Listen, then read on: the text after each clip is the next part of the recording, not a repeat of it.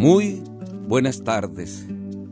Qué gozo, qué alegría podernos sintonizar de corazón mediante el Espíritu de Dios que nos inunda de su santo amor, de su santa presencia, que nos hace gustar y saborear las cosas de Dios y desear a Dios siempre, el único que nos puede llenar de luz y vencer nuestras tinieblas, nuestros miedos, nuestros temores, el único que nos puede levantar en medio de nuestros cansancios, de nuestros desánimos. Qué bendición poder estar con ustedes para tener un momento de oración con el Señor y sentir su santa presencia y renovar nuestra fe y nuestra esperanza en aquel que todo lo puede y para quien no hay nada imposible. Gracias por sintonizarnos en esta bella estación de la 90.9 La Mejor a través de esta generosa y alegre empresa que nos da estos espacios divinos del grupo RSN. Hemos venido tratando el tema de la misericordia de Dios, en el modo como Jesús trata a, a las mujeres de su tiempo y cómo le da su lugar, cómo las reincorpora a su discipulado, cómo las eleva a su realidad de, personas y les hace descubrir su vocación y su misión en la iglesia. Hemos venido ah, descubriendo el papel que juega eh, la mujer en, la, en el discipulado de Jesús. Y hoy vamos a contemplar un pasaje tan hermoso del, del Evangelio en el que Jesús trata a la mujer adúltera cuando aquellos fariseos la acusan para apedrearla. Queridos hermanos, yo creo que nadie de nosotros tiene derecho a quitarle la vida a otra persona por cualquier situación que esté viviendo o pasando. No nos toca a nosotros condenar a nadie, ni hacer justicia con nuestra propia mano ni considerar a los demás como injustos o pecadores, negándoles la posibilidad de cambiar. Jesús les hablaba muy fuerte a quienes despectivamente condenaban a los demás. Dios tiene otro corazón, tiene otro modo de pensar. Su modo de pensar, su modo de sentir se llama misericordia. Dios tiembla, le tiembla el corazón cuando se le pierde un hijo. Y vemos la parábola del hijo pródigo. O vemos aquella mujer, la parábola del dragma perdido. En ambas parábolas, Dios busca de rodillas a sus hijos. Dios busca con esperanza al que se le perdió, con tal de encontrarlo. La mujer del drama perdido lleva una lámpara en sus manos como si fuera el cirio pascual, el signo de la presencia viviente de Jesús, que no quiere que nadie se le pierda, sino que todos se salven. Dios y se alegra Dios cuando recupera a su hijo como una madre, se alegra cuando da luz o como la parábola del dragma perdido cuando aquella mujer recupera el dracma el dracma en el tiempo de Jesús era una moneda, como si fueran centavos. Tal vez no tenía valor esa moneda en tiempo de Jesús, no tenía valor. Pero el gozo y la alegría de encontrar lo que se le perdió, eso es lo que llena el corazón de aquella mujer. Es lo que le hace sentir la paz. Para ella valía mucho, como vale un hijo para una madre. Valía su vida, valía su lucha, valía el deseo de entregar la vida a pesar de todo hasta no encontrar al hijo que se le perdió. Así muchas mujeres, madres de hijos desaparecidos. No les importa nada. No les importa nada. Lo que más les importa, lo que más les importa es solo encontrar a su hijo que se le extravió. Eso es lo más grande de Dios. Dios no se cansa de buscarte. Dios no se cansa de dejar las 99, como dice la parábola de la oveja perdido, dejar las 99 por tal de irte a buscar a ti. Eso es lo grande de Dios, que está atento a cada realidad de sus hijos, que nada se le escapa, que nada, nada, nada de Él tiene sentido como papá si no está al pendiente de la vida y de los caminos por donde recorren sus hijos. Por eso la misma parábola decía que hay más alegría en el cielo por un pecador que se arrepiente que por 99 justos que no necesitan arrepentirse. Y la mujer del drama perdido, la alegría de encontrar aquello que se le perdió, porque para ella vale mucho. Y para Dios todos valemos mucho. Para Dios todos valemos mucho. Vean cómo Jesús, cómo Jesús usa parábola de una mujer. La mujer que es incansable, que es luchona, la mujer que no se rinde, la mujer que no se da. Vean cómo se compara esa actitud propia de la mujer, el mismo corazón de Jesús. Aquel que busca a la gente, aquel que no quiere ver sufrir a la gente, aquel que no quiere ver llorar a la gente, aquel que no quiere ver morir de hambre a la gente, aquel que no quiere ver caída, tirada a la gente, aquel que no quiere ver discriminada a la gente. Jesús la busca porque le interesan. Jesús la busca porque tiene un corazón sensible, un corazón humano, un corazón lleno de amor. Solo el perdón de Jesús destruye todos los cargos pesados y los fardos pesados que uno lleva en la vida. Solo el perdón nos restituye a la vida. Solo la reconciliación con Dios nos hace sentirnos amados. Pero en la realidad, uno de los actos más salvajes del hombre es matar al prójimo, con el pretexto de que es la voluntad de Dios con la excusa de que Dios así lo ha dispuesto en su ley. Matar en el nombre de Dios es querer convertir a Dios en asesino, es echarle la culpa a Dios de la propia culpa. Querer matar al prójimo con el permiso de Dios es atribuirse una potestad, un poder que en el mismo Dios ejerce porque Dios no quiere la muerte del hombre sino que se arrepienta y viva, dice Ezequiel 18:23. Pero el hombre siempre ha pensado muy distinto al modo como Dios piensa. Dios le ha dado mandamientos al hombre para que sea más libre, para que viva en orden y viva en santa paz. Pero el hombre se ha encargado de matizar esos mandamientos, les ha puesto su propio sello, los ha transformado, los ha tergiversado poniéndoles añaduras y complementos que originalmente no estaban ni están en la intención divina. El hombre se ha encargado de que los mandamientos divinos se vuelvan mandamientos humanos. El hombre se ha convertido en lobo del hombre y se ha encargado de devorarse a sí mismo, matando a inocentes y matándose entre sí. Por eso dice el Evangelio de San Juan que cuando Jesús se retiró a orar, se fue al monte de los olivos y al amanecer se presentó de nuevo al templo, donde la multitud se le acercaba y él sentado entre ellos les enseñaba. Así pues, antes que Jesús dialogara con la mujer pecadora y con aquellos fariseos que la acusaban, Jesús fue a orar, fue con su Padre hablar con Dios, lo más esencial, llenarse del amor de Dios, llenarse de las entrañas de Dios, llenarse de la sabiduría de Dios. Y dice, continúa San Juan, entonces dice el texto de San Juan, los escribas y fariseos le llevaron a una mujer sorprendida en adulterio y la ponen en medio, la ponen frente a él y le dicen, Maestro, esta mujer ha sido sorprendida en flagrante adulterio Moisés nos manda en la ley apedrear a estas mujeres. ¿Tú qué dices?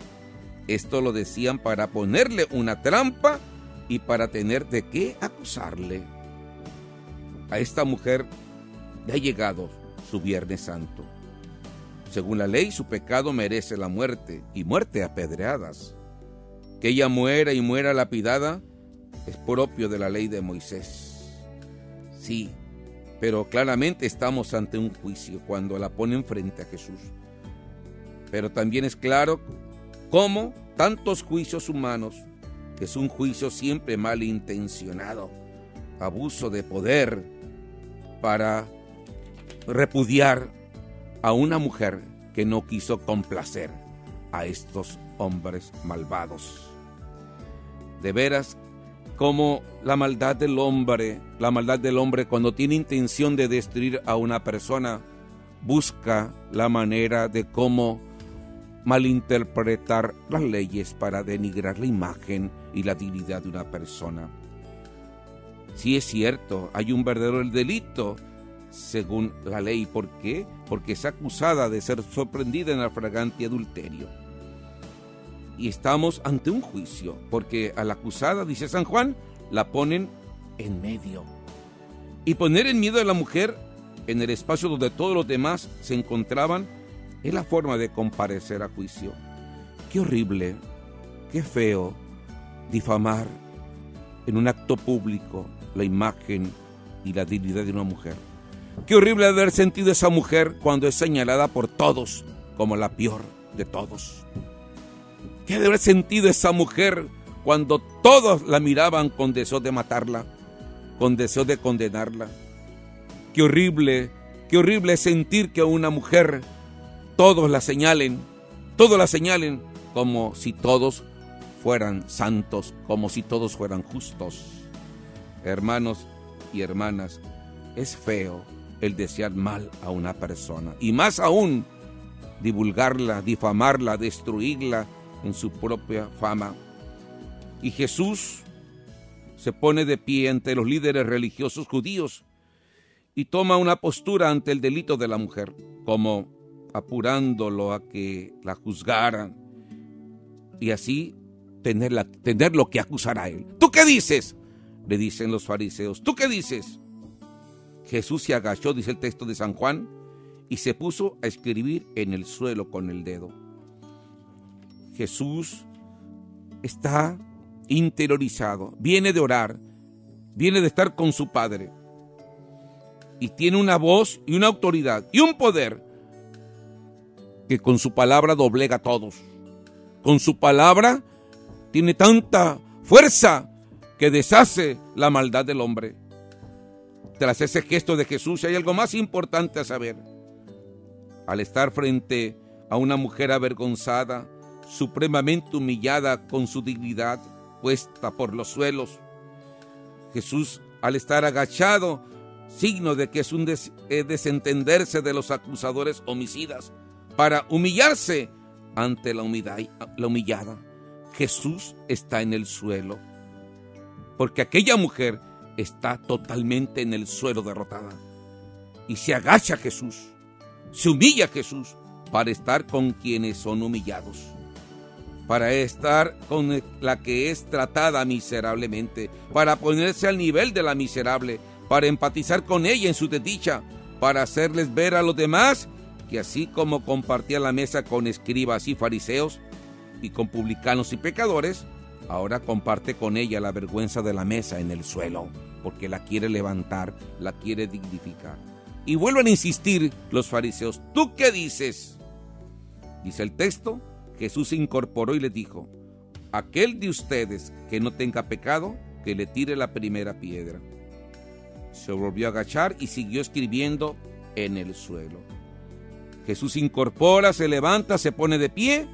El que se había humillado ante la humillada, humilla a los que la humillan a la pobre mujer y emite su primer sentencia.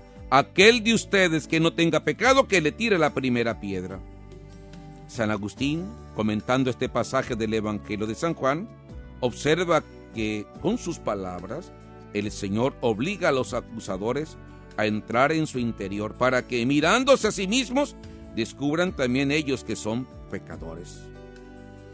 Y cuando le dijo esto, Jesús se volvió a agachar y siguió escribiendo en el suelo al repetir su gesto de volver a la mujer desdichada, a la mujer humillada, a la mujer lastimada y herida, Jesús confirma a sus tentadores lo que inició con su primer abajamiento hacia ella, su preferencia por la pecadora, por el pecador. Pues en primer lugar, ha venido del cielo de parte de Dios precisamente por ella y no por los justos. Así dice el Evangelio. Yo no he venido a llamar a los justos, sino a los pecadores. Y cuando los, los fariseos escucharon esa palabra de Jesús, si alguien tiene, está libre de pecado, que tire la primera piedra.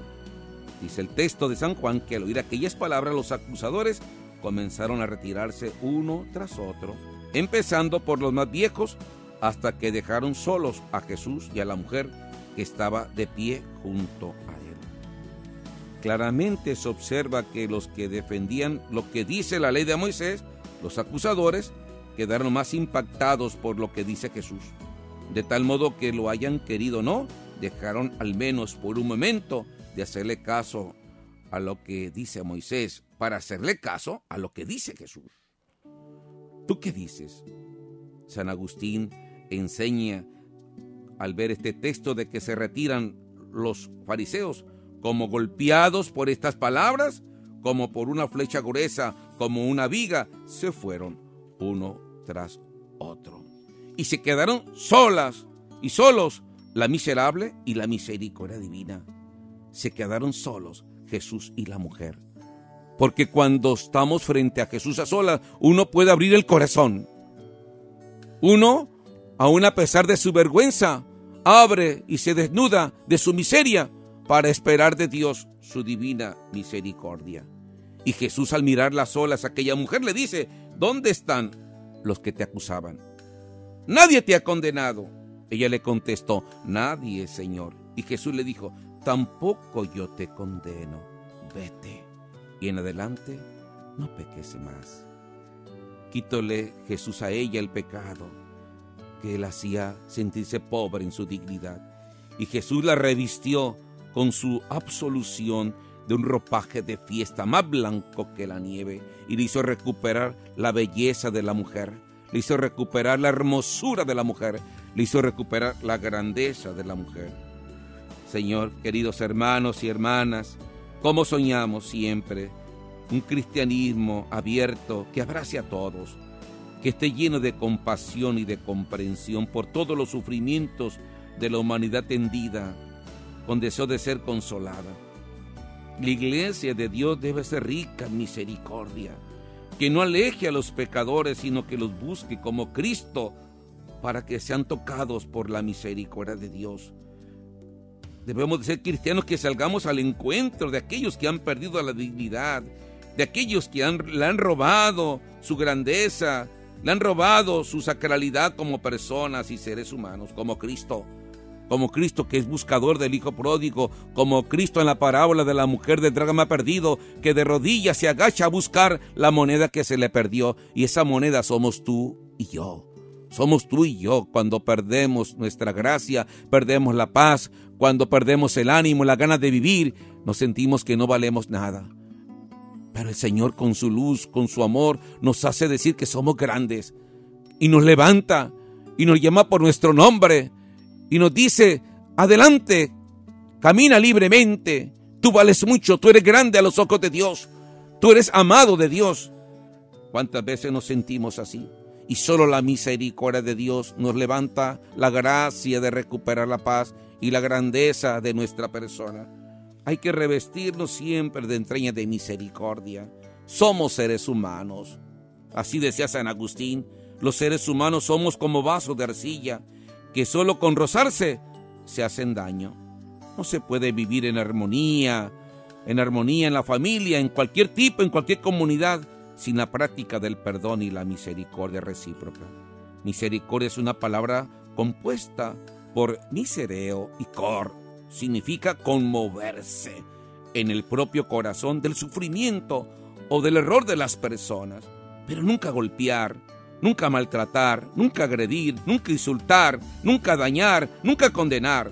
Se trata de reaccionar con el perdón y hasta donde es posible con la excusa, no con la condena. Así es, queridos hermanos. El propio San Agustín decía, todos erramos. Es de humanos errar. Es de humanos fallar.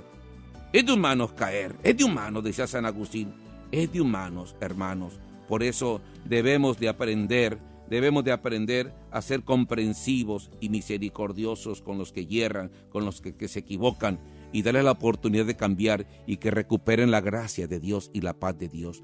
Pues muchas gracias, que Dios los bendiga, un gozo de estar con ustedes, que el Señor nos haga tomar conciencia de la grandeza y de la dignidad de la mujer y aprendamos como Jesús a ser compasivos y misericordiosos. Dios los bendiga en el nombre del Padre y del Hijo y del Espíritu Santo. Amén.